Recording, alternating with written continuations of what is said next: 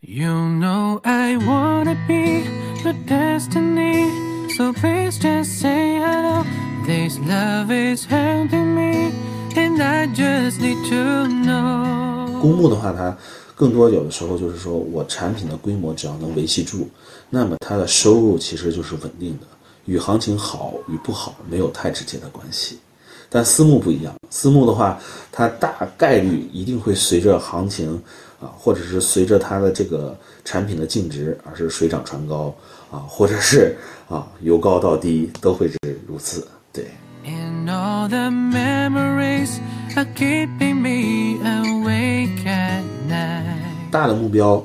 大的事件，我们去把它学会拆解，拆成小的目标。当你能实现的小目标越来越多的时候，其实你大目标也就越来越清晰啊。I'm still not over you. There's nothing I could do. 去如何把这些周边的资源也好啊，周边的这些客户也好，你的人脉也好，把这些能够很好的去啊有机的整合起来，这些都是能够为我们所用，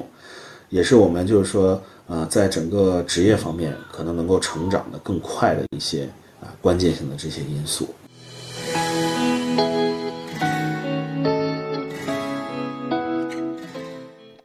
听众朋友们，大家好，欢迎来到我们走进一百个职业的播客频道，我是艾比。这期呢是我们的第十二期，相信也是很多粉丝粉丝朋友们期待了很久的一期啊。今天我终于是约到了我们基金经理亮哥的档期。那千金提到基金经理这个职业，你一定不陌生吧？你有什么想法？Hello，大家好，我是千金。对，嗯，提到基金经理这个职业，作为一名普普通通的韭菜，哦不，投资者，我非常想问，我失去的人民币还能涨回来吗？哎呀，说到这个，在我印象里啊，在三年前，微博里啊，热搜经常能看到基金经理的身影，简直是堪比明星行业。那时候就是今天蔡经理，明天经理蔡，是吧？然后我记得我们播客大概是今年四月份录制的第一期嘛，那时候我们的大 A 还是三千三百点，上周五一看啊，现在是三千点哦，感觉钱袋子又缩水了一点。感觉只过去了半年，又见证了大 A 三千点的保卫战。嗯，但是经济也是有周期的嘛。我们言归正传，那今天我们邀请到的嘉宾亮哥是一家私募的基金经理啊，他接触投资这个行业呢，掐指一算啊，从九六年开始到现在已经二十七年了。那他正式从事投资这个行业呢，也已经十八个年头。跟我们常规认知不同的呢，他并非是金融科班出身，而是凭借着自己对投资的一腔热爱，跨行转做了投资人。这就让我对他的故事是更感兴趣了。那我们话不多说，赶紧邀请亮哥来跟我们分享一下吧。嗨，亮哥，嗨，大家好，那我们先来一下快问快答啊。亮哥，你现在的职业、呃，私募基金经理，坐标坐标上海、成都、西安，哦，真是各地跑呢。那从业年限，呃，马上满七年。嗯，那就请你先详细的给我们介绍一下你自己吧。啊，我自己本身的话是英语专业，英语专业出身啊。当然的话，呃，接触这个行业比较早，嗯、也比较喜欢。小的时候呢，这个就被爸爸妈妈这边的一些他们的对于市场的这种了解啊，然后就很感兴趣，然后就从那个时候开始，然后埋下了一颗种子。结果嗯随着时间的推移，这颗种子就慢慢的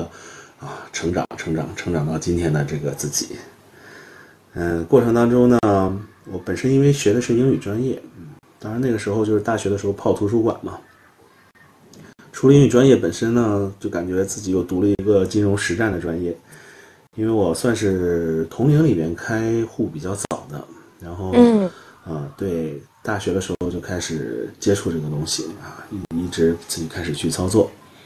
啊，只是那个时候就是意识不是很强啊，然后也有点过度自信，然后就在这个专业化的道路上，实际上是走了弯路啊。这个就是比较长的一个时间啊，一直到后来啊来到了上海啊，然后这才正式开始啊这个专业化的这个投资道路啊，这就是七年前到现在。嗯，哎，那我先来问一个关于工作日常的工作内容啊，因为当时我想约亮哥的时候，我说，哎，我们找一天工作日晚上或者是周末，然后先初步沟通一下。结果亮哥给我来了一句：“收盘后也可以啊。”那时候我们还在上班，你们基金经理三点就下班了是吧？啊，这个怎么说呢？其实这个就牵扯到基金经理一般来说啊，日常的这个事情。当时那个阶段，我们是很轻松的一个状态，因为呃刚拿到项目，然后呃上线之前，所以的话就感觉哎怎么这么轻松？实质上真正开始的话。我可以这样子来说啊，三点收盘，其实才是我们刚开始上班的这个十点。然后除了我们日常的这个呃，就是跟踪盘面的变化，还要去做这个包括市场分析啊，各种的这个信息挖掘整合，然后对于盘面资金流向的一个分析，异动个股的这个挖掘，然后这些东西都是最基础的，把它们还要变成什么呢？啊，我们对于整个一个后期的一个操作的交易计划啊，提前去做好资金的一个配比安排啊。同时的话，有的时候一些客户也会嗯跟他们沟通一下，了解了解，然后去做一些基础的这个客户关系的这种维护啊。所以的话，这些都是后来，整体就是这样的一个日常的一个工作内容和安排吧。所以和当时的这个情况不一样啊，我们现在的话，就等于说，看似很轻松，实则压力也是很大。嗯，那亮哥，就是如果三点收盘才开始上班的话，一般这个时间就是下班是几点钟呢？会很卷吗？这个行业？这个行业的话，当然公募私募可能有差异啊，但是如果要是说涉及到这个行业研究。啊，涉及到研究这个方向，那么时间实质还是投入的很多的。如果说具体下班时间，这个，呃，可能按照工作的制度，那可能下午五点就收工了。但往往的话，啊，可能要工作到晚上八点、九点啊，有的时候十一二点也都是常态。嗯，还有呀，亮哥，我听说就是一般基金经理的一个决策，其实它背后是有一个。团队去做研究，去最终决策的，可以跟我们分享一下这方面的吗？就是每呃，就是你们背后大概有一个怎样的团队，然后这个团队的分工是怎样的？嗯，其实要是来说的话，基金经理在这个过程当中相当于是一个牵头人，然后整个团队的话，他就有刚刚说的像投研啊，然后包括实战操盘啊，还有就是说更关键的一个风控。啊，我们说的客户关系维护，嗯，一般来说小型一点的，大概就是需要这样的一个基础的一个配置啊，就是在这样的一个配置之下，大家都啊跟按照自己各自的这个职责相互去制衡，然后使团队整个能够啊让它从优啊这样不断的去向前运行，是大概这样的一个情况。好的，我听到了好多个关键的专业名词。投研投资的研究、风险控制，还有一个是投资者关系维护，是不？嗯，对，包括实战操盘。因为基金基金经理一般来说的话，就是下达指令，然后呢，去由具体的操盘手，然后去落实这个指令。哎，我们都是这样子一个细致的分工。哎，那个这个操盘手跟我们印象当中的交易员是不是同一个岗位？嗯，差不多，差不多。操盘手的话，自主性会更强一些。如果单纯交易员的话，那就是啊，那就是听指令了。指令告诉他买，他就买；指令告诉他卖，他就卖。啊，那指令通常也都是很清楚，什么价位、什么资金，或者什么价位以上，然后完成怎么样的一个安排。那当然，操盘手的话，呢可能就给他的这个空间会大一点。那你可以把它理解的。更高级一点的交易员吧，但是本质上他们没有什么差别，都是交易员。嗯，嗯，那所以总结来说，就是我们日常看到那些基金经理，其实他们每个人背后都是一整个团队啊。那其实我们可能很多听众朋友对于什么是基金也不嗯还没有特别的了解。那既然今天请到了专业的基金经理亮哥，就请你先给我们科普一下什么是基金，以及基金有哪些分类。嗯，好，其实如果说基金本身的话，它是呃相对来说是，我们可以理解为就是把闲散的资金整合起来啊这样的一种方式，然后呢投入到不同的这个市场啊。当然，像我们的话，主要就是以 A 股、港股为主啊。当然，这一切都是建立在合规的这个前提之下的啊，在这个证监会啊整个的一个监督监督监管啊，然后是这样的一个情况。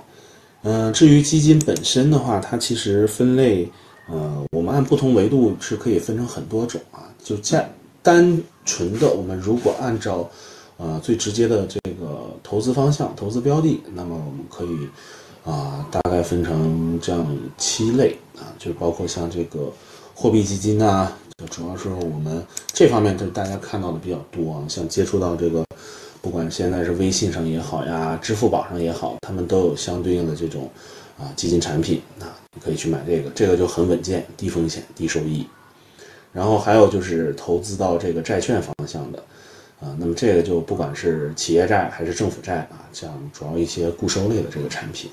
他们就收益率会相对稳定，然后风险也是属于偏低的。但是这个相对于刚刚我们说货币基金，这个投资时间要求长。货币基金你随用随撤都可以啊。然后呢，第三类的话就主要投股票方面的，像我们说的这个股票基金啊，这个方向，这个当然也就是说，呃，可能跟基金经理更为直接的啊，这样的一些，呃，不管是围绕 A 股也好，还是港股也好啊，这块的话就是股票，包括股票它本身的一些衍生产品。呃，包括这个啊，股指期货呀，包括这个整个的啊，甚至包括一些期权啊，都可以含在范围内。这个具体就是看产品所包含的一个内容啊。这个，但是它们都是发生在股票交易市场，所以把它定性为股票基金。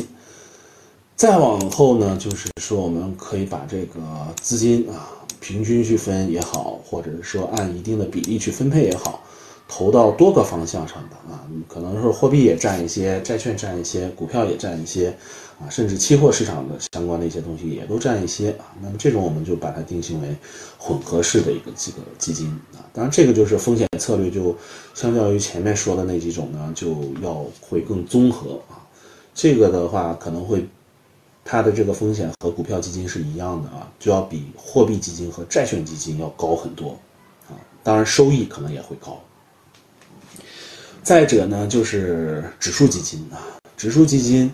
呃，它这块的话，主要就是投一些特定的这个指数啊，不管像我们这个上证主板呀，这个深圳主板呀，啊，这样两方面的，啊，当然投他们实际上是为了获得一个超额的一个收益啊，这个这个方向，嗯，这类也是就是投资时间会相对来说长一些啊，当然这个就是市场一个平均水平，我们就跟着指数走。呃，第六类的话就是我们说的这个 ETF 这块的话，它其实就是说，呃，投交易所啊，它的一些交易基金啊这一块的，然后它可以跟踪指数，然后呢也可以跟踪这个行业，主要是这样几个方面。当然这块的话，它就相对来说，呃，比指数基金而言啊，它会灵活一些，而且会更加的这个开放一些啊，所以它的这个。呃，交易费率比较低，流动性很强啊，然后所以这个跟指数基金而言啊，还是有一定差别的啊。这个方面，就是它的收益率可能没有指数基金啊能够产生的这个波动更大啊，因为指数基金本身的话是大家去选啊，选定标的以后，它是为了跑赢指数啊，是这样子的，而 ETF 基金呢，就更相对而言更加的啊平衡平均啊。就是市场一个波动的一个呈现啊，再又是一个就是我们现在说 QDII，相对应的话呢，一个叫 Q 费，那么我们就是海外出海的啊，投资于海外的这个市场的这个基金呢，我们就叫 QDII 基金啊。实际上，要是说这个分类啊和头像，主要就是这一块啊，嗯，整个的一个市场啊，包括这个头像，如果它是就是大家经常接触到的，可能啊这个公募基金呢会多一些啊，因为这块的一个我们叫基金投资主体不同，然后私募基金呢，它主要就是面向于啊少部分的特定的投资者，主要就是这个，这个就是说是从另一个啊从他们二者的这个本源的一个区分。所以我们就是说，刚刚提到的一个头像，然后还有一个本源，我们实际上就把基金啊从两个维度去进行了一个展开。当然这块的话，嗯，最终啊，大家是要清楚一点，就是说你投的这个产品啊，它的一个呃是否合规啊，这是第一，它是否在我们央行这个监管下，在这个我们说的这个证监会的监管之下，那这些都是很必要的。然后呢，就是我们说。啊，最关键的一点，你的一个预期的收益啊，大家通常都是觉得，哎，我要在上面赚多少多少钱，但实际上这个方面呢，嗯，预期收益之前，我觉得给大家一些建议就是，你还要清楚的知道啊，你自己的一个风险承受，你打算投多少钱，你准备亏多少钱啊，这两个问题先想清楚，然后才是啊，OK，我打算赚多少钱啊，如果可能的话，所以这个就是我们。嗯，大家普遍来说吧，对于基金而言，我们从定义上对它啊有一个基本的一个定义，然后呢，从两个维度上啊对它进行了一个分类，再就是我刚刚 个人的一些啊对于这个啊基金啊这个投资这个方向啊的一些很直接的一些建议啊，我们不讲这个太多的这个专业的这种东西，因为这个讲的多了，大家可能都听了，哎呀云里雾里了。啊我们主要就从收益啊，还从就是说对于风险的把控啊，这样两个点，这个就是刚刚这个问题。对，嗯，亮哥不愧是专业出身，其实讲的已经非常专业了。那我给听众朋友们也简单翻译一句，就是亮哥刚刚提到这个七类的，嗯，七种基金，它可能背后呃把你的钱去买东西是不一样的。那买的东西不一样，那对应你，比如你投了一块钱，那你可能将会承担的呃亏损的可能性，也就是风险也是不一样的。当然，你能够赚到的钱的可能性也是不一样的，这就是收益。那高风险呢，对应的就是高收益；低风险呢，对应的就是低收益。那具体的嗯基金分类，我们在这儿也不多做展开，嗯，因为我们这还是走进基金经理这个职业的一个频道。然后呢，在这里也提示一句，我们这一期节目不做任何的嗯投资推荐啊，我们仅做科普。嗯，是的，是的。然后提示，对大家投资需谨慎啊，尤其是这几年的行情，我觉得相信已经给大家带来很多教训了。是的，是的，投资有风险，入市需谨慎啊。然后我刚才听到亮哥讲的非常专业啊，就是根据投资的一些标的，还有一个投资的一个群体。其实我作为一个投资者，是捕捕捉到了一个信息，就在你买这个基金之前，首先一方面是要控制好自己的风险，你要知道你要承担失去多少钱，以及你，呃，预期你的目标是，呃，能够获得什么样的收益。另外一个点是，我是听到一个合规，就是在买基金之前是要看。这个产品是不是有什么央行接管还之类的？这种就是，如果我是一个普通的投资者，我在买之前需要做哪些功课嘛？呃，这方面的话，其实大家可能接触这个东西更多的就是啊，第一可能支付宝啊，或者是微信啊。那么从他们上面来来说呢，相对而言还会安全一点啊。当然，有的时候有一些产品可能会。啊，收益率会高一些啊，但是高我们也看高不多，高不到多少个点儿啊，它基本上是比这个，呃，活期啊要稍微高一些啊，活期利率稍稍微高一些。但是我们说这个监管这块的话，就是一定要合规啊，我们不能是随随便便去投，你也不能说是随随便便装一个这个，像现在信息化时代啊，我随便装一个 APP，然后这边就把钱投出去了，这个是非常，呃，非常有风险的。通常来说的话，我们就是支付宝上啊，微信微信的它的这个理财频道里啊，不是说微信随随便便一个链接，然后再就是可能银行的一些这个呃 A P P 里面它有相关的这些频道、基金频道啊，我们实际上比较安全的啊，就是这样几个几个点的。但是这个里面也有一点啊，实质上安全与否，最终还是要看能否产生收益还是亏损。在这个过程当中呢，就要很清晰的知道一点是，呃，对于这个产品它本身的一个了解，它这个属性的了解啊，你甚至对他投资人的这个了解啊，对他这个呃管理人的这个了解啊，这些方面都是非常重要的。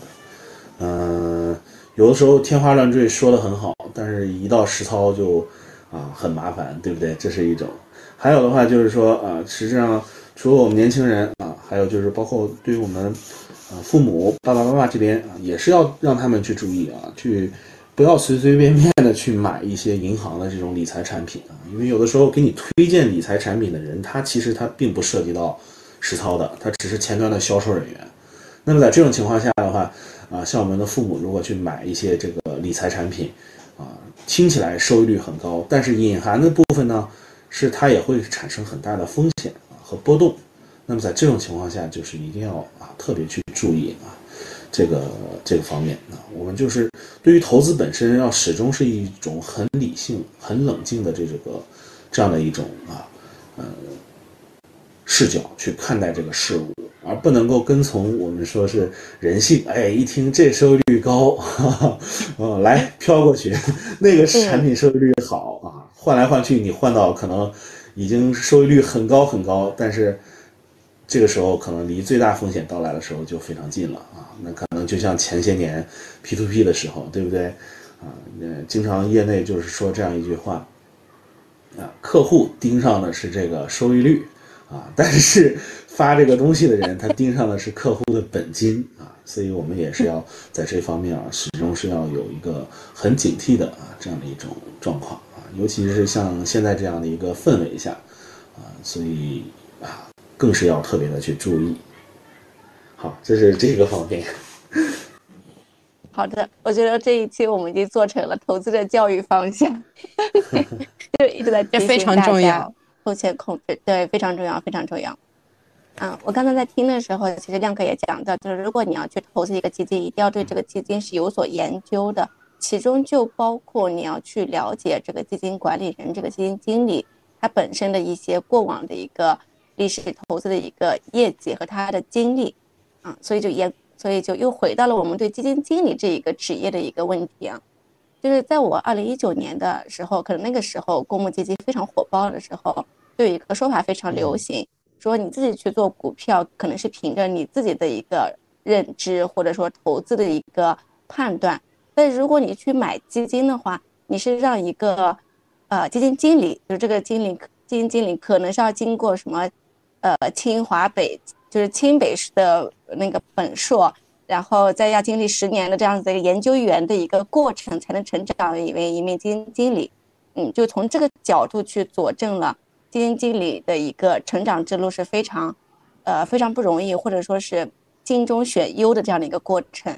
对，所以今天就想请亮哥现身说法讲一讲，就是如何要去培养一个基金经理。或者说，一个基金经理是怎样成长成起来的？啊，其实说到这一点的话，这个这个问题很好啊。当然的话，我们就是主要还要是有一点啊，自己的一个目标啊要很清晰。拿我自己为例啊，我并非这个科班出身啊，这个本身的话学的是英语，然后一步一步的啊走了很多的弯路啊。呃，毕业以后吧。毕业以后，这边的话，当时是在这个啊一家这个服饰公司任职啊。当时的话都是很基础的这个岗位，新人嘛，大家都是新人。然后毕业之前，实质上在学校里面，当时还呃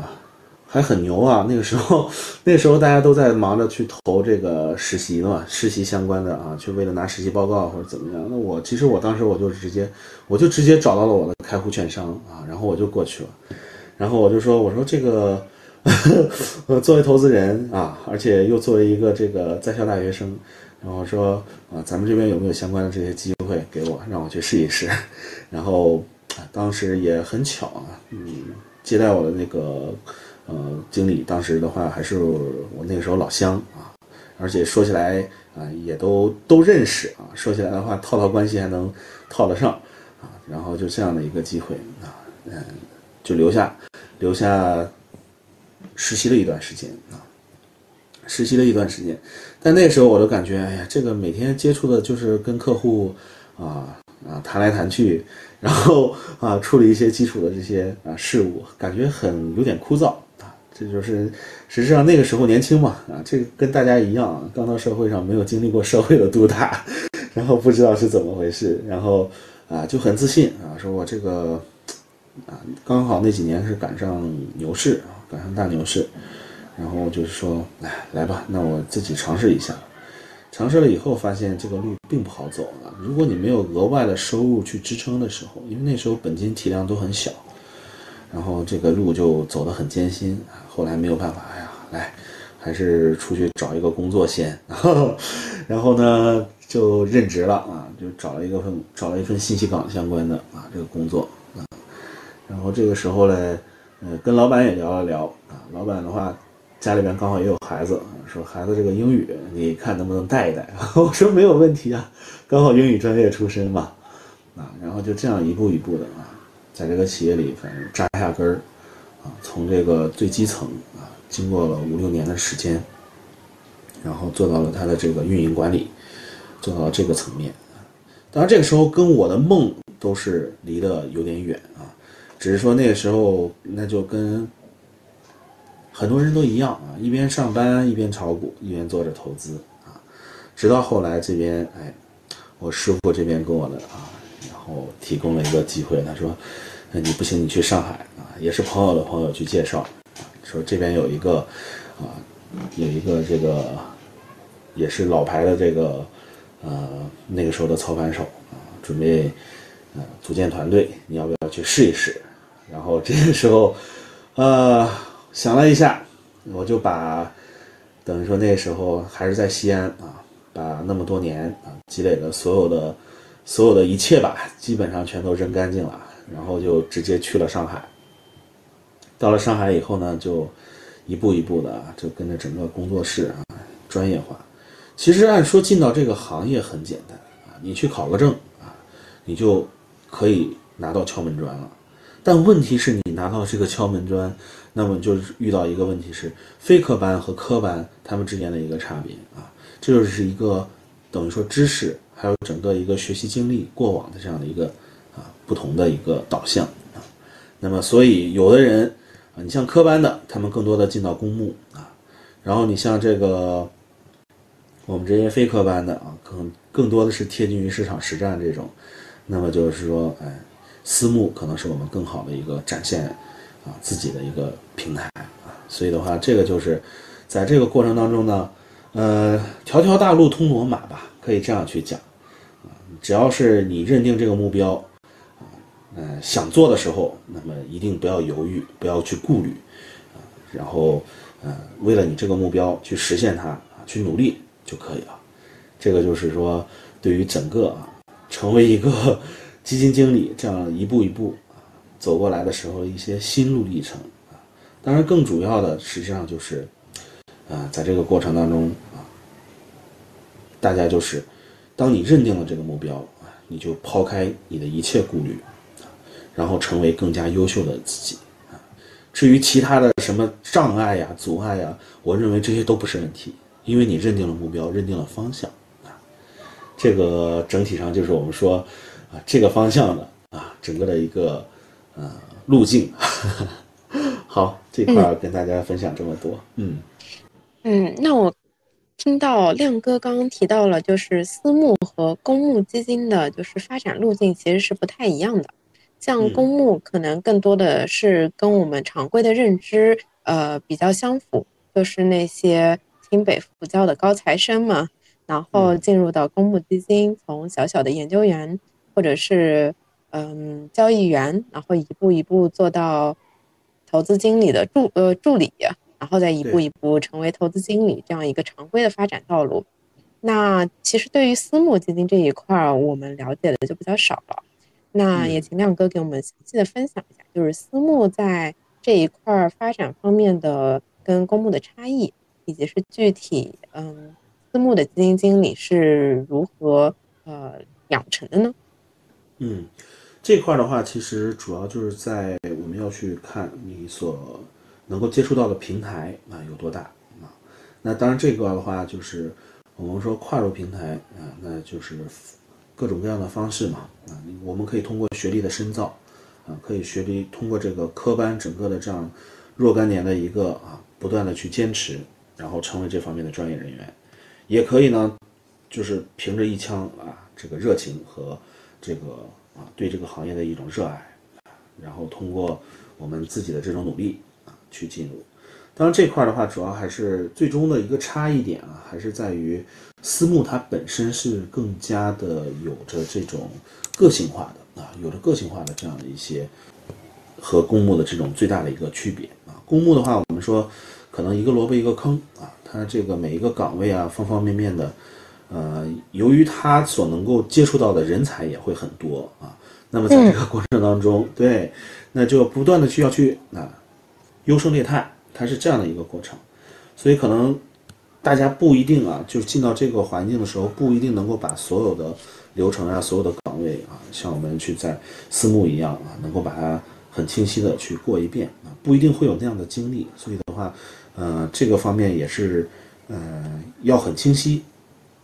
这就是我们在学习，包括整个成长的这个过程当中，你的目标感要要有啊！我要成为一个什么样的，对吧？什么样的一个角色？就像我们最开始刚刚讲到的，你在一个最小的一个团队里面啊，你是说作为整个事情的协调者啊，我们角色的扮演就是基金经理，还是说我是专门把我的精力放在里面的投研投研方向啊，深挖进去？然后这个可能这个岗位就是从最开始的一些助理啊，啊这样的一些人员啊，不断的去往这个方向去啊深挖。然后你也可能是哎，这个人是偏交易型的啊，那么交易型的话，他最后可以成为交易员啊，可以成为很厉害的操盘手啊，也能成长为基金经理啊。嗯。然后还有的话就是对，从这个过程当中又细分出来了，有就是有人是攻，有人是守啊，攻守之道当中又出来一个。啊，是负责防御的风控这样的一个角色啊，嗯，这个的话，对，也是在这个过程当中啊，所能够找到自己的这种准确的一个定位啊。那有的人他说，哎呀，那我这些好像都不太行，那我能干什么？我这边我跟客户能够打成一片啊，我能成为很好的这个啊，不管是你像银行里有大堂经理，你像券商里他也有客户经理啊，那干什么？就是去维护客户，对，主要是这样的啊，这是他们这种。呃，一些具体的一个差异。那我听下来就感觉，因为身边也听到过很多人，他们立志要成为基金经理。那可能公募它的竞争会非常激烈，但私募基金不失为一个曲线救国，嗯，实现他们理想的一个途径和方式。对，是这样。而且我听刚刚亮哥的分享，让我有一点感觉到，呃，说是做投资的人啊，最后。都会开始研究哲学，攻守之道。对，没错，这个这个也是一个很有意思的一点，因为市场本身的话，它是，嗯，我们说人性、欲望啊，方方面面的这个集合体啊，就是在这样的过程当中，嗯，也会因不同的行情特征啊，展现出不同的这种啊具体的这个人性的这种体现。嗯，反正在这个方面呢，如果说说到投资之道的话，嗯，再给大家分享一点经验，就是对于我们这个市场啊，实质上，嗯，你你一定要很清楚的去认识它。啊，虽说有一句话叫做啊，专业的事情交给专业的人啊，就我们可能某些方面我们并不像这个基金经理或者是说行业的这些从业人员对这个东西了解的很清楚。但是你对于它整个的一个运作的原理是要知道的，你不能说是我什么都不清楚的情况下，我就贸然的把钱就就就投出去了，啊，那么你这个回款是多长时间？你是能随时的像开放式基金，你随时可以撤出，对不对？然后你像一些封闭式的基金，它是有锁定期的呀，它有封闭期的呀，那这种情况下，对对于我们投资者而言，就会有很大的这种不便，啊，就会造成可能一些不必要的一些争端。所以回到这一点本身啊，我们去做投资的时候，就是还是要知己知彼啊，这个是很关键的一点。嗯嗯，哎，说到这个人性啊，我想到以我对亮哥的了解，之前亮哥还在实业中做过管理。嗯那做管理这一块儿，其实是非常需要洞悉人性的。嗯，那你过往的在实业里的经历，是不是也嗯成就了现在的你？呃对，是的，嗯，这个问题我认为是有关联性的啊。这个，呃，就像我刚刚说的，那个时候，呃，刚出校门，什么都不懂，然后也很也很有幸啊。当时的话遇到了很多，呃，金融圈嘛，投资圈儿，然后遇到很多朋友啊，其中一位就是我师傅啊，然后他就在人生路上给了我很多的这方面的一个指引啊，然后让我能够更加清楚的啊知道自己的一个目标啊，然后并且去会朝着这个目标啊努力的去向前啊，当然也是要分阶段的，呃，一个目一个目标一个目标，一步一个脚印儿啊，这样去把这些事情去做好。呃，包括到企业里啊，你所接触到的一切啊人事物啊，包嗯，包括我们就是说呃，到后面啊，进入到了这个金融市场里面，你接触到的这些人啊，接触到的这些事物，他们实质上本质上并没有什么不同，哎，只是说关键关键在于我们啊，去如何把这些周边的资源也好啊，周边的这些客户也好，你的人脉也好，把这些能够很好的去啊有机的整合起来，这些都是能够为我们所用，也是我们就是说呃，在整个职业方面可能能够成长的更快的一些啊关键性的这些因素啊。呃，简单来讲就是敲门砖啊要有，呃，同时呢自己的努力也也是呃分不开的啊，嗯、再者呢就是我们说做人要啊、艺术性一点啊，我们说情商可能要高一些，嗯这个这样子的话，哎，效果可能会更好。嗯哎，亮哥，我就蛮感兴趣的，因为在我采访之前，其实我对基金经理的一个可能是一个刻板印象，就是他必须是一个类似于金融专业出身的，就这样一个科班出身，一点一点，然后成长为基金经理。然后你们这边其实是最开始是做那个，最开始是英语专业，然后之后还去做了实业。那这种非科班的一个经历，呃，给你去做投资带来了哪些优势或者是一些劣势吗？嗯，这个方面的话，其实都是有得有失啊，有得有失。就是说，呃，你从跨行业的一个发展啊，这在很多我的朋友去看来，就是说是怎么这么疯狂的一些决定，啊、这样子靠不靠谱，究竟能不能行？其实我觉得，呃，这些只有你迈开啊迈开脚步去试啊，去尝试以后啊，才能够知道。呃，如果做得好，你自然而然就能够坚持下来；如果做得不好，你肯定就，啊、或许就知难而退了。这个是啊、在这个过程当中，我们可能，嗯，嗯、是要顺势而为的，嗯、不一定每个人都能够去做成，但是说，至少你没有做成的情况下，你追求过啊，你尝试过，然后你做成的情况下，就是可能啊，这个就是跟你过往啊能够更加的过往的这种经历吧，能够有一个更加全面的一种认识啊，可能不仅仅是停留在对于事物表面上的这些啊，呃，这些感觉。嗯，你像以前在企业里，可能啊二三百号啊管理那么多人，然后管理他们的整个的不同的岗位去协调啊部门和部门之间的这种流程细节，呃，那么到了到了这个金融行业，到了这个基金啊这个圈子里面，你发现一样的啊，它同样是呃有很清晰的一个目标啊，同时的话，呃也有很多人去跟你一同去协作啊，你就是要把这些呃我们可能知道的、不知道的、有难度的、没有难度的啊这些问题就要理清，大的目标。大的事件，我们去把它学会拆解，拆成小的目标。当你能实现的小目标越来越多的时候，其实你大目标也就越来越清晰啊。就这样的一种，呃，前前后后吧，这样的一种认知上的这种变化。嗯，这让我想到一句话，就是各行各业的底层逻辑都是相通的相。通的，嗯，是的，嗯，那我们来聊一聊大家最感兴趣的话题，就是听说啊，你们基金经理人均年收入百万千万，事实真的是这样的吗？呃，这个其实我觉得是要跟平台有关系，跟你成长的这个路径有一定的关系。最主要就是看你所能接触到的平台它的一个高度。呃，当然具体的可能涉及到啊收入上这一块，那么最直观的一个就是啊你所接触到的这个产品啊它的这个规模的大小啊，包括你在整个这个投资团队当中啊所起到的一个具体的作用啊。那么如果是基金经理。肯定啊，他的这个收入会更高一些。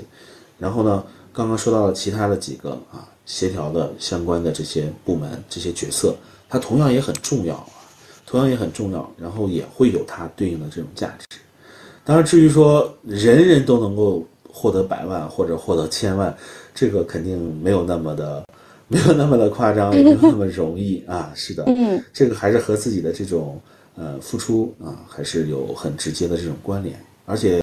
这方面的话，还有一点就是公募的话，就是我们刚刚说的前面这几个啊要点。如果是私募的话，它可能呃会更清晰，就是一块是你的基本的一个收入，另外一块的话是你的一个业绩收入啊。那这个就跟公募可能有一些不太一样。公募的话，它更多有的时候就是说我产品的规模只要能维系住，那么它的收入其实就是稳定的。与行情好与不好没有太直接的关系，但私募不一样。私募的话，它大概率一定会随着行情啊，或者是随着它的这个产品的净值而是水涨船高啊，或者是啊由高到低都会是如此。对。嗯，那亮哥，那我可以这样理解吗？就是私募的话，它是跟那个投资者的收益是绑在一起的，但是公募的话，可能是跟规模绑在一起的。啊，可以这样子理解啊，这样的话就是相对而言，两个最主要的因素啊，两个决定了，啊，就是说这些啊，呃，基金管理人呀，或者这些投资经理他们一个收入的一个关键啊，两个关键的维度，嗯，嗯，这里插一句，我终于知道我的公募基金为什么亏的要死要活了。对，基金经理就不跟我站在一条线上。所以我们说选人很重要，嗯，选人很重要，你一定要很清楚的知道你的这个投的产品，它的基金管理人的一个风格，包括甚至他的一些个性啊。如果这些你不知道，我们还是回到产品了解上，你最起码你要知道他投了哪些方向啊，这些是可以了解到的，对。然后你最起码看看这些投的这些方向。啊，与与我们所认知的，对吧？与整个行业普遍所认知的，啊，还是啊，能够看出一些东西的。嗯，好的，好的，嗯，好的。那亮哥，就是我总结下来，其实投资经理、基金经理可能虽然不是每个人都年入百万、千万，但是在金融行业应该还是收入是属于金字塔尖的。啊，那我理解，其实你的收入越高，你面对的。工作的压力也是非一般人能够承受的，尤其是在现在行情这么低迷的情况下，嗯，是不是压力会更大？因为我听到现在就是只要你打开一个基金，下面的页下面的评论都是骂基金经理的，所以可以跟我讲一下，就是作为基金经理，你日常面对会面对哪些压力？然后在行情低迷的时候，会不会这种压力会变得更更巨大一点？嗯。这个的话，对于我们而言，主要是，呃，具体就是当我们的产品它的一个呃资金的一个投向，如果没有问题的情况下，呃，实质上市场好，市场不好，对我们影响都不大啊。但是说，如果说头像出了问题，而且又叠加到整个呃行情氛围很差，那么这个时候就会很尴尬。你像我们当时。呃，团队也经历过啊，之前的三年啊，包括三年在之前的一些这个我们说的这个啊大国博弈的啊这个过程当中，实际上都产生了很大的这种影响啊，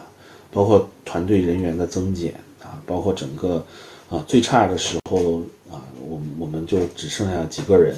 就苦苦的支撑 这么样的一个情况啊。然后这个的话，实际上还是回到一点，你愿意成为什么样的人啊，以及啊你自己啊所真正啊愿意去承受的，就好像我们说投资本身是一样啊，投资之前你首先要清楚啊做好一个心理预期，就是我啊能够承受亏损多少，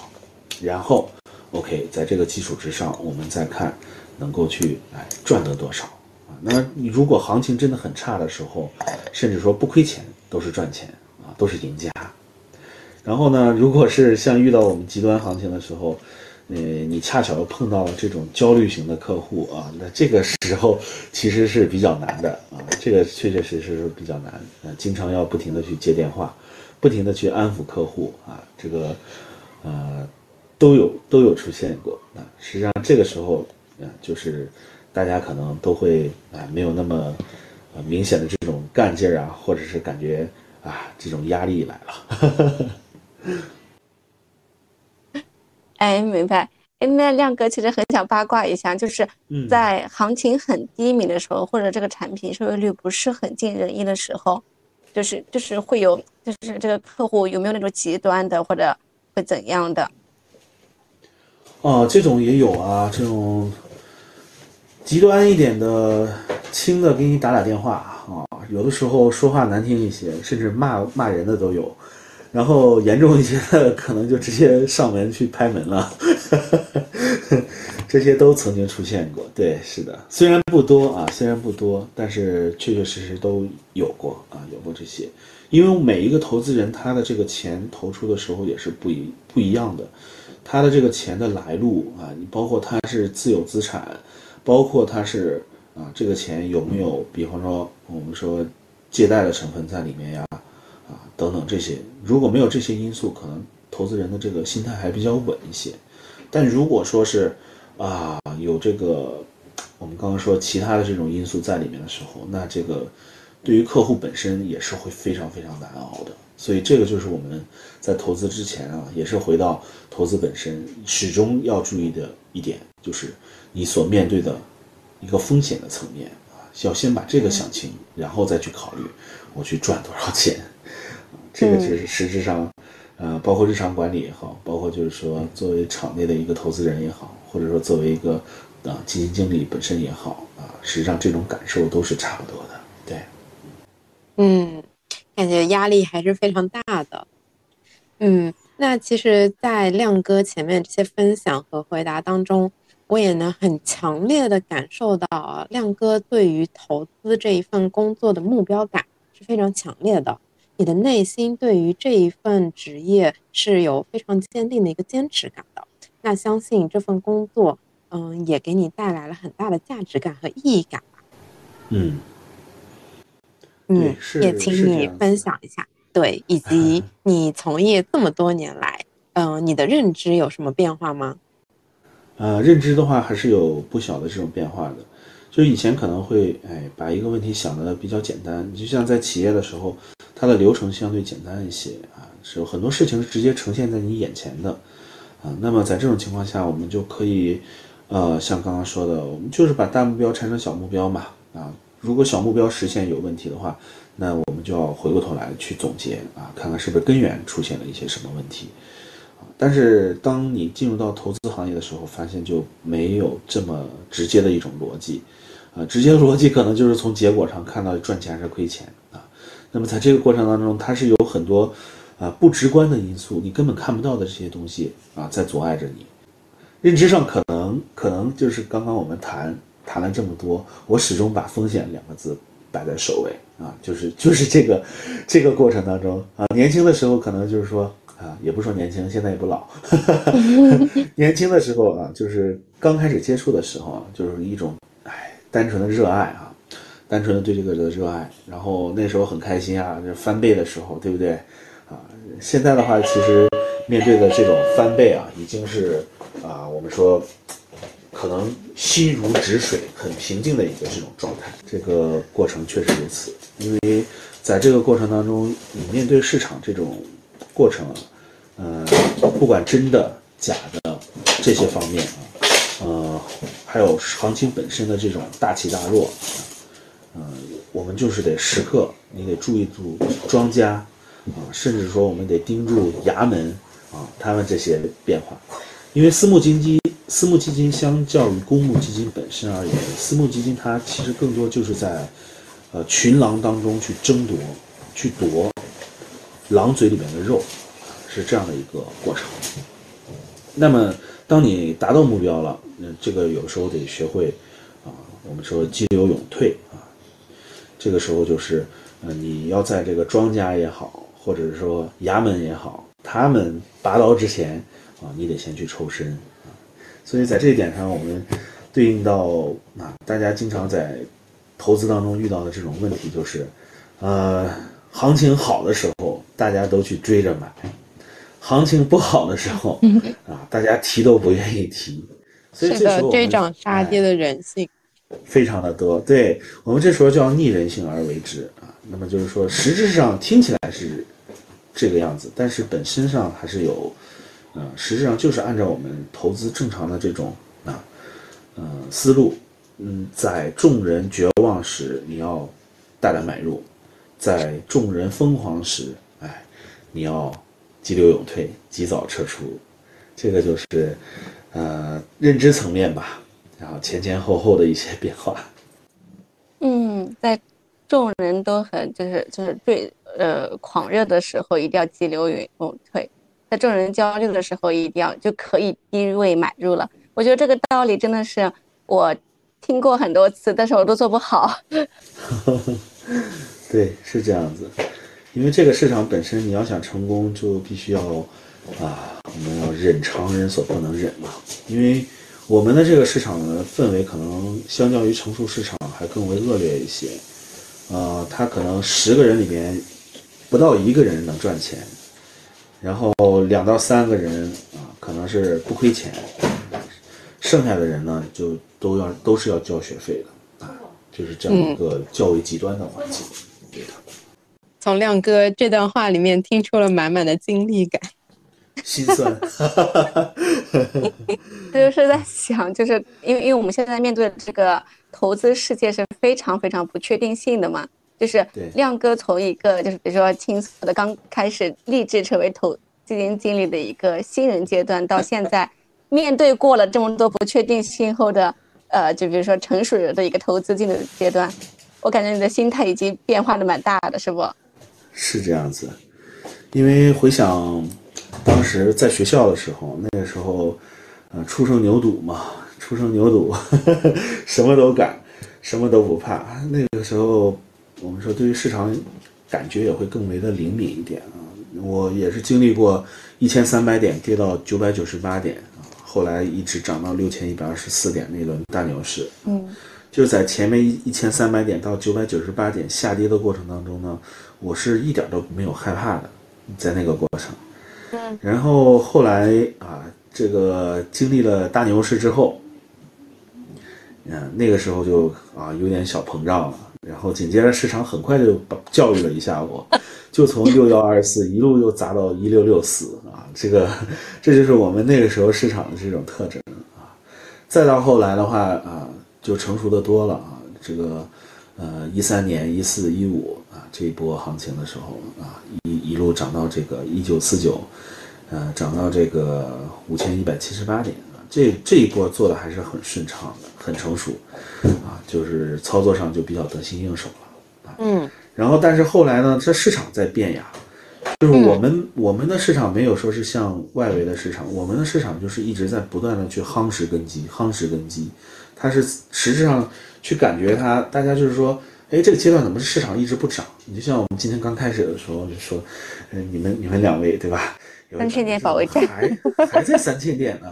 对，对其实三千点的话，这个东西我们理性的去看它，三千点它实质上不是市场的一个，我们说不是一个这个很低的位置啊。三千点的话，它对于市场而言，实质是一个比较高的一个位置。啊因为我们对，如果回顾一下去看看啊，就从这个呃零六年之后啊，我们再去看看市场站上三千点，它有多长的时间啊？实际上没有多少，大概只有三分之一的时间啊，有见到过三千点及三千点以上，更多的时间都是在三千点之下的。所以我们这个时候你就不能够被舆论所左右，就认为哎三千点到了，我们就全仓冲进去，那是不可以的啊，因为客观上来说，三千点它并不是我们市场一个呃很低的啊一个，或者说有一个很很高安全边际的可以投资的一个区域啊，所以这一点的话，哎，也是要很充分的去认清这个这个点非常重要，今天的这个点。嗯，那我就想问一个问题了，这是我觉得非常的嗯迷惑的点，就是从零六年到现在，其实中国的经济它经历了很大的发展和进步，但是股市 为什么说嗯就是这样横向去比较呢？而不是用一个发展的眼光去看待的？嗯，对于市场，实质上它这些年的一个变化也是非常大的。嗯，当然一些这个先天性的这种因素啊，使得它就是在三千点徘徊不前，啊，始终就在这个位置。呃，但是我相信这个问题呢，只是市场的一个阶段的过程啊。虽然它可能在对于一个投资人投资人而言，啊，可能是在他的这个投资的生命当中，啊，他占有了一定的啊这样的一个时长，啊，但是这个这个变化呢，从更长的时间、更长的趋势来看，我认为仍然是阶段性的这种特征。那实际上在这个过程当中，我们你明确了这个中枢，你就能够找到价值之所在。那价值一定是什么时候去挖掘呢？一定是在低估的时候去挖掘，而什么时候去把它那、这个变现呢？一定是在它高估的时候去变现。所以围绕三千点，你去做低吸高抛，反而是更好的一种策略。这个就是之前这几年所经历的，对。所以这个可能跟市场离得稍微近一点，但我觉得，呃，既然是跟大家沟通嘛，跟大家交流，还是要给大家一些很接地气啊、很实际、很客观的啊一些东西，让大家清楚的认识啊我们所看到的这个市场究竟是怎么样一回事儿啊。这个我觉得也是作为一个嗯基金经理啊，也是嗯有这样的一个义务的啊这样的一种情况，对。听到了你家狗子叫，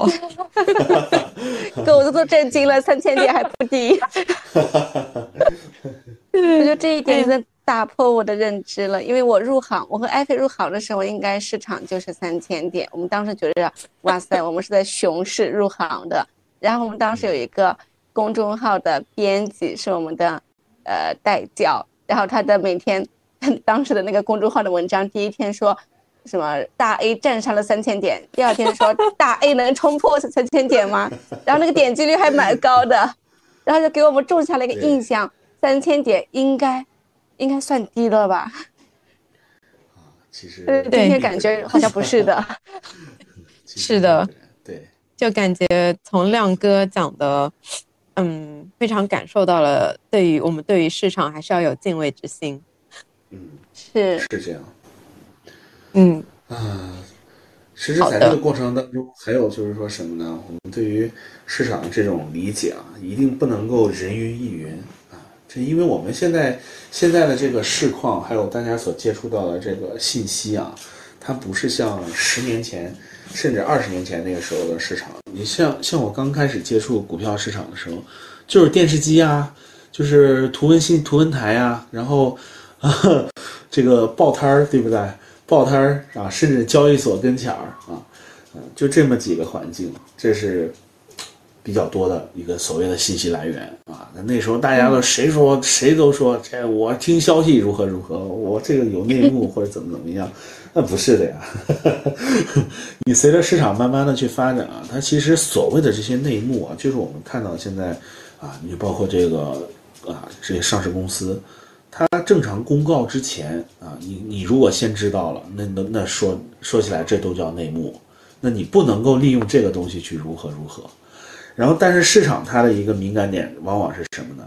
市场的敏感点就在于这个公告正式公布以后啊，那么这种情况下，你去判断你要看市场它这个股票它的价格是低是高呀啊，如果是低位，可能是一个不错的利好，对于未来的股价有一个支撑。那如果是高位，那那大概率就是啊更疯狂的、更疯狂的这个最后的一个阶段啊，欲使其灭亡，必先使其疯狂，对不对？啊，好消息来了，来冲吧！实际上相相类似的还有就是我们，包括前一段时间，那大家都觉得，哎，这高层已经这样子去定调了，我我们这个肯定没有问题啊，那市场应该是涨啊，对吧？然后结果它哗哗哗又给你跌了几个月，是，所以这个就是对。面对市场，我们要去辩证的去看啊，不能够跟着这个舆论去走，跟着消息去走，这个都都是不可取的啊。嗯，一定要客观的认识它啊，还是这个一点非常的关键。对，亮哥刚才讲到的，就是我们现在获取信息的渠道越来越多，就在这个同时，就让感觉投资的教育这个事情就是任重而道远，就是一定要再去。呃，层层的去做投资者的一些教育，我还听到，就是观察到亮哥每次答，就是这采访回答的时候，都会先长吁一口气，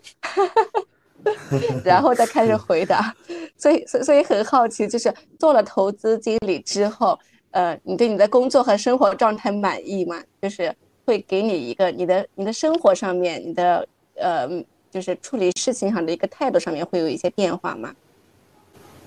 嗯，呃，可能相较于过往的直线逻辑，现在对于事物的这种认知，或者遇到事情之前的这种准备啊，会更充分、更全面一些。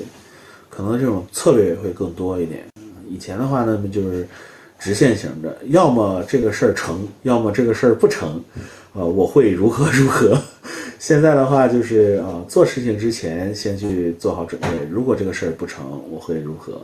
如果他要是能够成，我会，啊，想办法去调动所有的资源去促成它，啊，实际上就是对于一个大目标到小目标的一个拆解，以及增加整个的一个呃事情完成度的一个胜率这样的一种，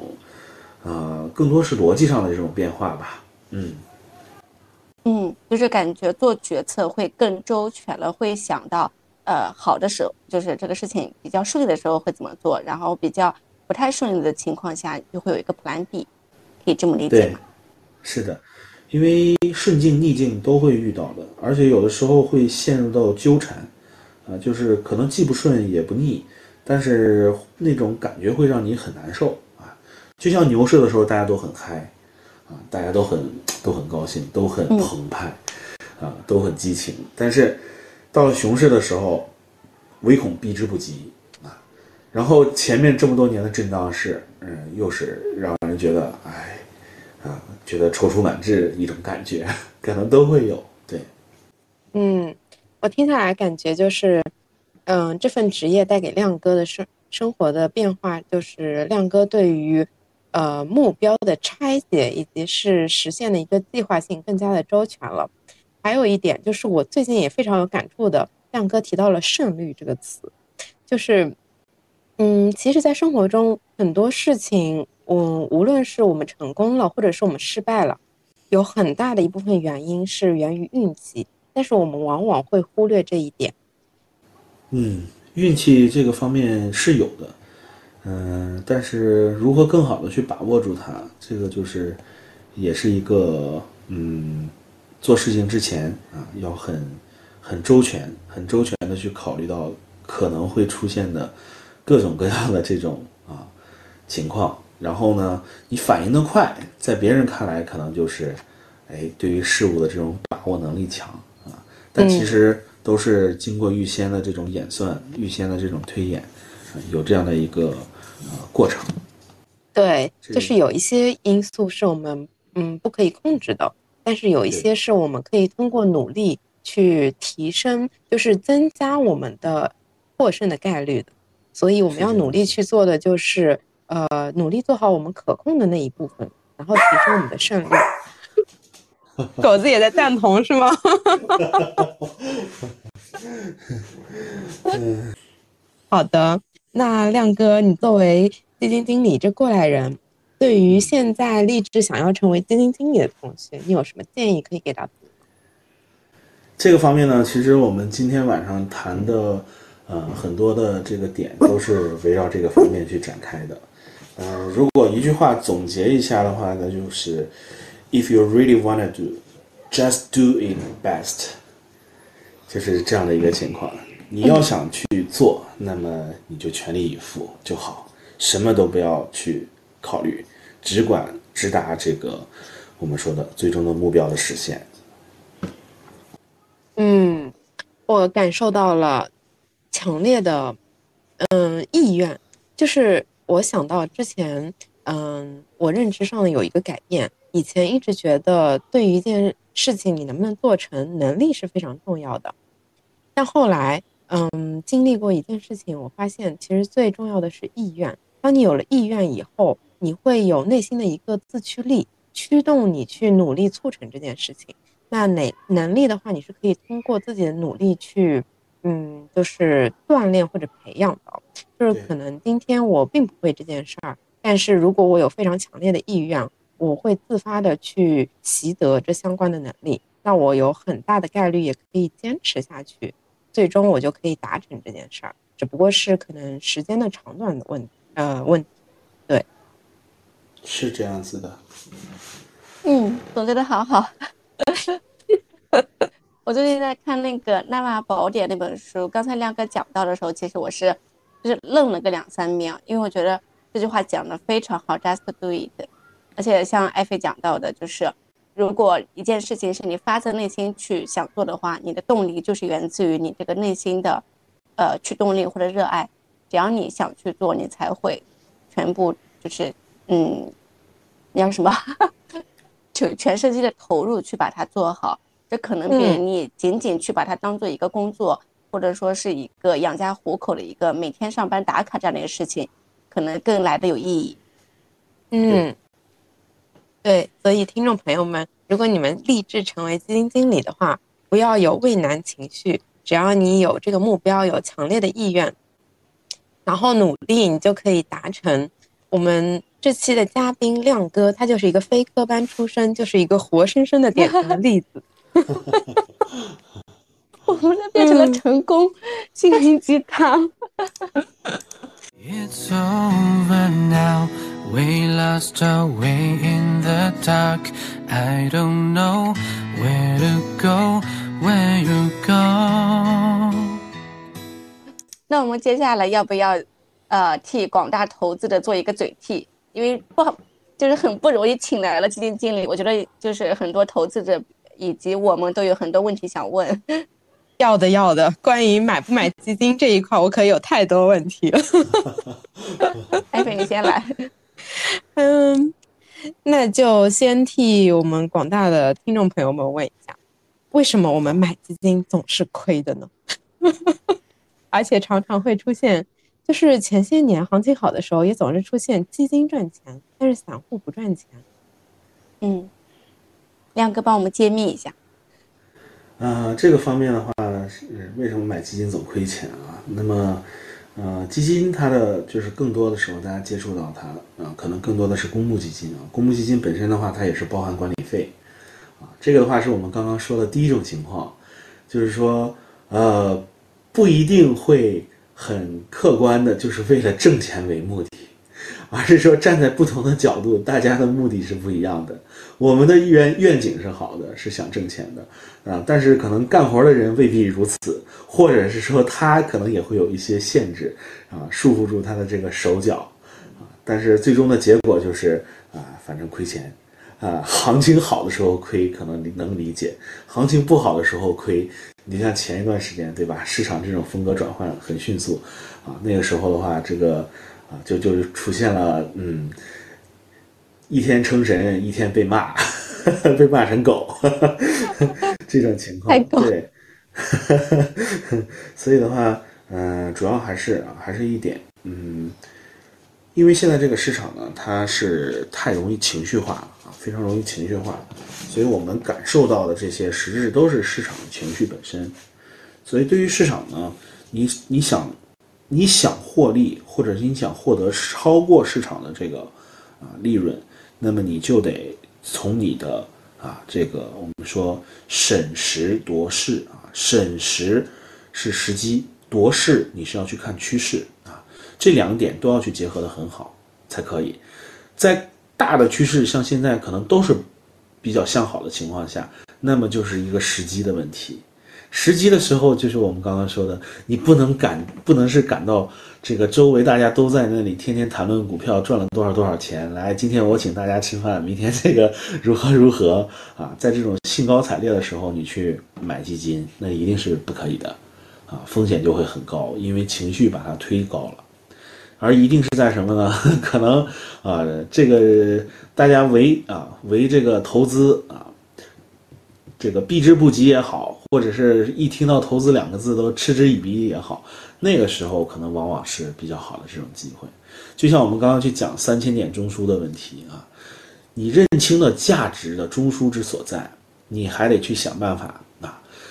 如何去得到价值，如何去实现它，把它变现。那么就是在在价值低估的时候去大胆买入，在价值高估的时候去抛出。啊这个就是基金，也是相同的一个道理，就在这里。嗯，亮哥刚才讲到了一个四个字，就是审时度势啊，然后又讲到就是就是低估的时候怎样，高估的时候怎么样。但是，但是我作为一个投资者，就是审时度势这四个字对我来说讲出来很容易，但是做起来太难了。就是我是无法，我可能在我有限的认知是没办法去判断这个时候是低估了，或者说是高估了。那作为普通投资者，他去挑选基金的时候，是，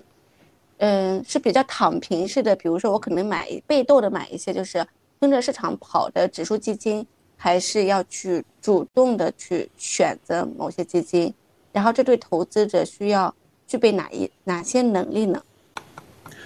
嗯，对于投资者而言，怎么说呢？你具备的能力永远都不嫌多。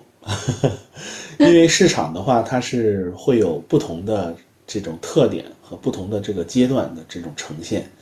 而每一个阶段、每一个不同的行情呢，我们用到的方法也是不一样的，啊，所以这个就造成可能大家就觉得有没有一招鲜吃遍天呀？啊，也有啊，那么就是你的成本足够低的时候啊，但是如何把成本变得足够低，那这个就是一个可能呃需要更加专业的一个呃实操的一个这个问题啊。是这个层面，呃，当然的话，对于大家而言，你可以有一些更简单的方式啊，就是我们可能对于这个时机的这种把握可能不太好，或者怎样，那这个时候你就去看指数喽，啊，那么就看指数啊，距离三千点是远，啊，是跌的多呀，还是涨得多？它距离三千点跌得多的时候，啊，那可能就是一个不错的买的时候，买入的时候啊，当然它涨上去也需要一定的时间，那这时候就是耐心就好。啊，耐心持有就可以，啊，那么到了这个远远的高过三千点的时候，你就择机去高抛就 OK，啊，这一定要一定要去逆市场而为之，而不可以，啊，这个跟着我们说的羊群效应啊，这样的一种跟着这个绝大多数人啊，那在这个市场是没有办法跑赢的，因为这个市场我们也说了，它的胜率就是百分之十以内。那你不可能去做这个 与百分之九十的这些群体相同的这种操作，所以这个就是一个关键点。嗯，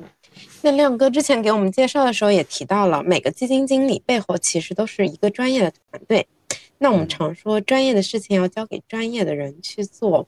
那其实之前亮哥也提到过一句，选基金其实就是选基金经理这个人。那嗯。关于这一点，请亮哥给我们展开分享一下，我们该如何去选这个人，或者是基金这个产品呢？嗯，这点的话，我们就说，啊，你不管是在企业里也好，啊，还是说在现实当中，我们去做投资的时候也好，实质人的因素，它永远是最关键的一个因素。为什么呢？因为所有的流程都是由人完成的，那么它所起到的作用，啊，一定是最为重要的。啊，只是说具体的不同的这个过程当中，不同的岗位可能带来的这种效果是不一样的。呃，那么对于投资本身而言呢，呃，对于投资经理啊，有新人也有老人，老人你可以看一看他的过往业绩啊，新人，嗯，这个环节呢，嗯，也是要一分为二去看啊。还有一个最关键的一个前提，就是说看人之前先看事。你要先看市场，市场是处在一个什么样的一个阶段？因为不管成功与否，虽然是人操作出来的，但是大势的这个决定、决定性的这个作用啊，也是要去啊注意的，所以这一点仍然是更为关键的一点啊。当然，对于基金经理，肯定是会有各种各样的宣传呀，啊，包括一些简介啊等等，这些都会有啊。但我们最终还是要去看他的一个投的这个方向如何啊，包括在这个过程当中，我们的实际的感受如何啊。如果他投的方向，嗯，举个例子，假设都是上海方向的，那他跑赢了上证指数的平均涨幅了吗？啊，或者是说啊，投的全是创业板方向的啊，那么是不是跑赢了创业板整体的一个啊平均涨幅？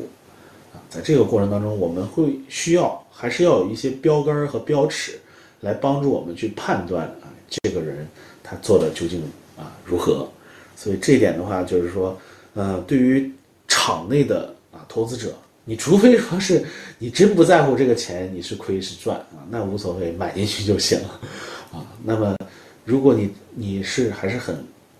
在意这个结果性的，那么我们就是啊，也是要提高我们的对于判断问题的这种能力啊，至少说你最后你选的这把标尺要准，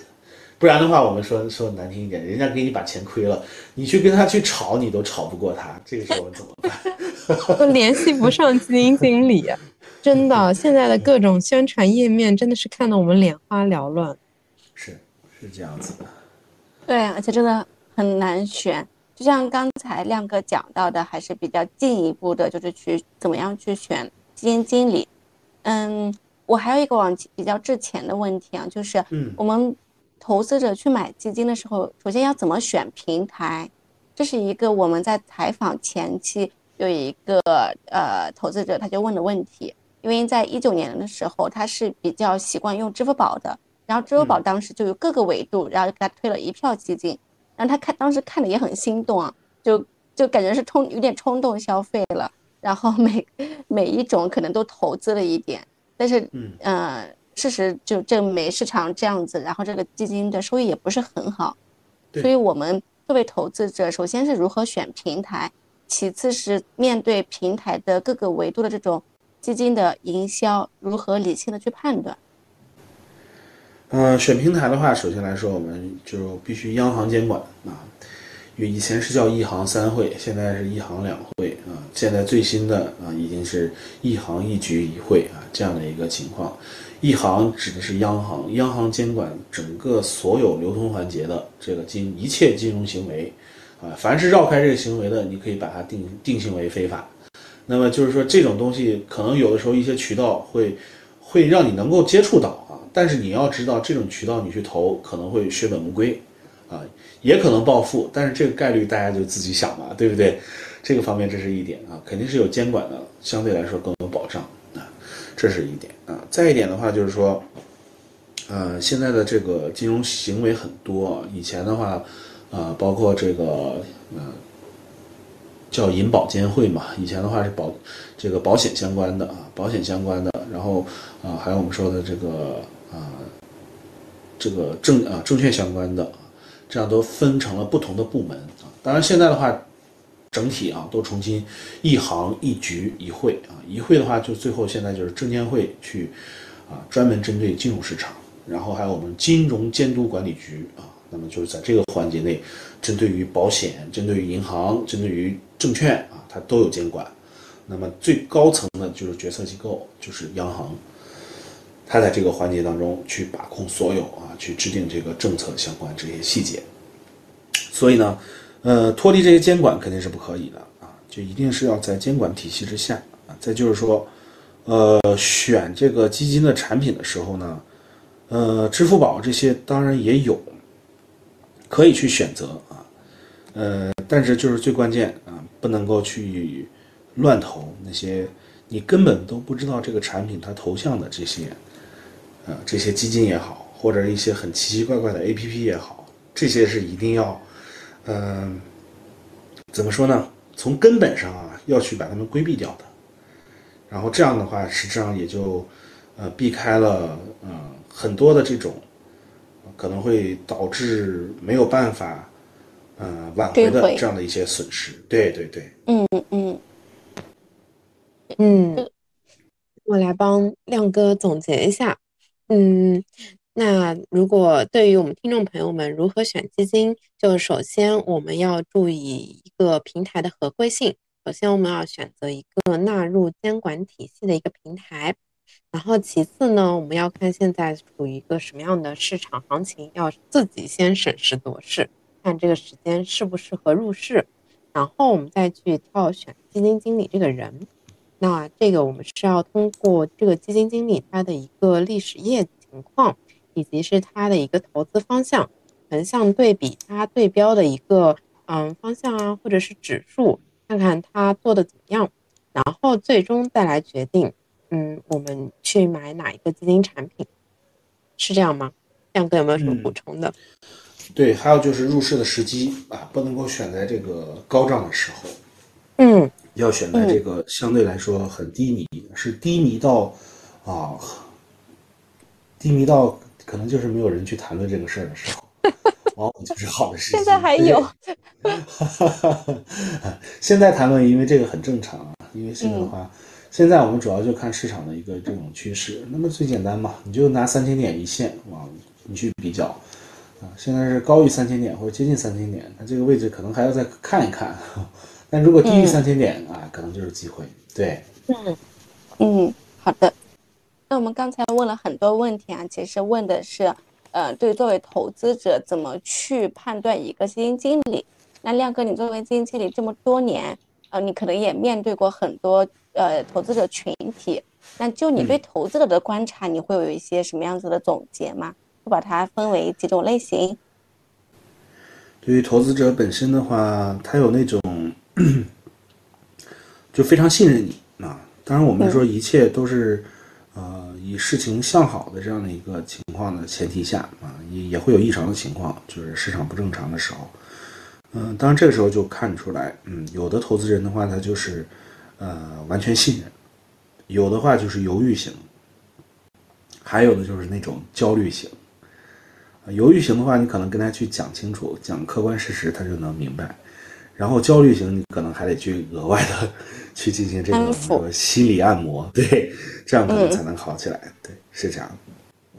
嗯，亮哥，你这个分类简直让我想到了亲密关系的四种类型。类似所以说万事万物它都有相通的，相通的。好像是什么安全型、依恋型、焦虑型、什么疏离型。我我这个不是 有点记不住啊，可能可能。可能会有所偏差。嗯，我之前在每天晚上有看一个固定的公众号，是一个财经类的公众号。他然后这个公众号博主也非常的实诚，他就是说他的工作不是去给大家去分析市场的，他的工作就是每天给大家做心灵 SPA，每天按摩一遍。按摩是的，是的。对，这让我想到这两年国内也开始兴起一个新兴的职业，叫做。基金呃，基金投顾，不知道大家有没有听说过？就是帮助投资者去挑选基金。嗯，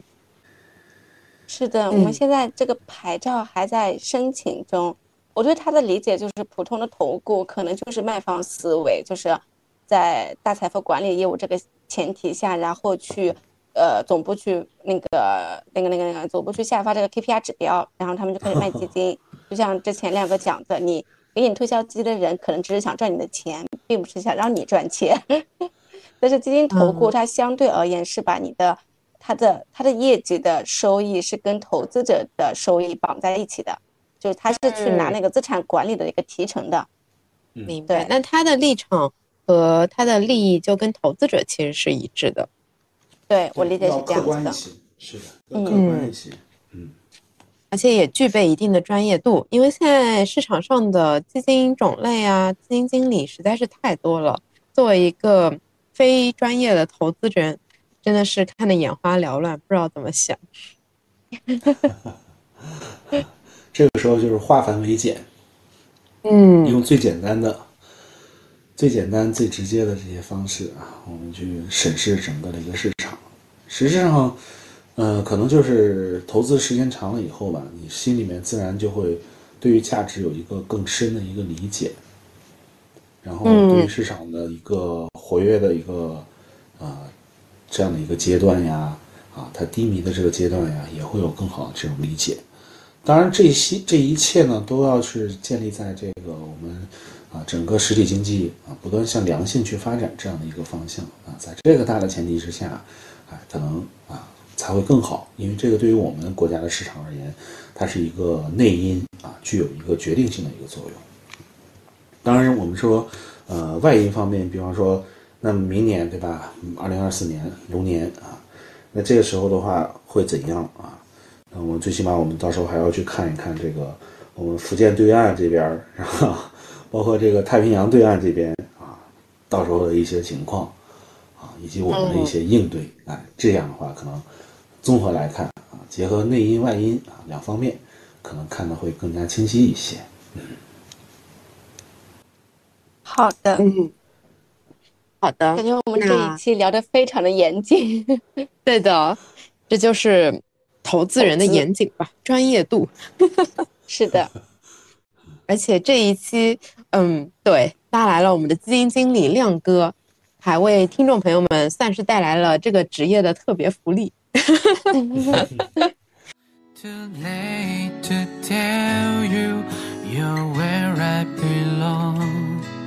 Still trembling now. I'm scared to move on. 好的，就是就是节目也快到尾声了，然后一个半小时的采访让我觉得有两点非常印象深刻。第一个就是呃提及到基金经理这个职业，亮哥给我们的呃观点或者说是建议，就是如果你想成为一名基金经理，那你就去就去做，就去全力以赴就可以了。这一个点让我觉得非常印象深刻。就是可能不需要那么多的，你已经准备好你的能力，或者你已经必须是科班出身，你才可以去做这个职业，而是你要对这个职业有目标感，然后全力以赴。第二个点就是，嗯，虽然我们在一直围绕着去聊怎么样做投资，怎么样去投资基金，但是我感觉我们更多的是从投资的教育这个点去讲的，就是现在市场大家都知道非常的低迷，而且不确定性太强了。所以，作为投资者，可能你去买基金，不像去双十一，你去购个物、看直播，然后你就可以消呃冲动消费，而是要一定要呃做好自己的呃风险控制，去管理好自己的预期，然后一定要去看这个基金投的是什么，然后它的基金经理是什么样的风格，有什么样的业绩。对这两点让我觉得非常印象深刻。是的，我感觉从职业的角度，就是大家可以不要自我设限。嗯，然后从投资的角度的话，就是，嗯，要对自己的投资行为负责。嗯，没错。好的，赚钱不容易。是的，大家想想，平时我们工作每天，嗯，上班八九个小时，可能还要加加班，打工一个月才赚多少钱？那你怎么可能轻轻松松的在股市就能投一笔钱？然后赚到钱他就能给你赚到钱呢？躺平躺赢吗？怎么可能？嗯，好的。那今天非常感谢亮哥，不仅从这个呃职业的角度给我们分享了基金经理的各个方面，然后还从这个专业的角度给我们嗯非专业的投资人去分享了一些建议和视角。好的，谢谢亮哥。嗯。好，谢谢二位。好的，那各位听众朋友们，如果你们还对投资经啊，对还对基金经理这个职业有什么问题的话，也可以给我们留言，那我们也会替你们去问一问我们专业的亮哥。然后也请大家嗯关注我们，给我们点赞、收藏，然后分享给你们身边的朋友。那如果你们还有什么想要了解的行业，也欢迎给我们留言。那我们这一期就到这里啦，好嘞，谢谢大家，拜拜。好，感谢感谢，嗯，拜拜，谢谢亮哥，谢谢亮哥。好。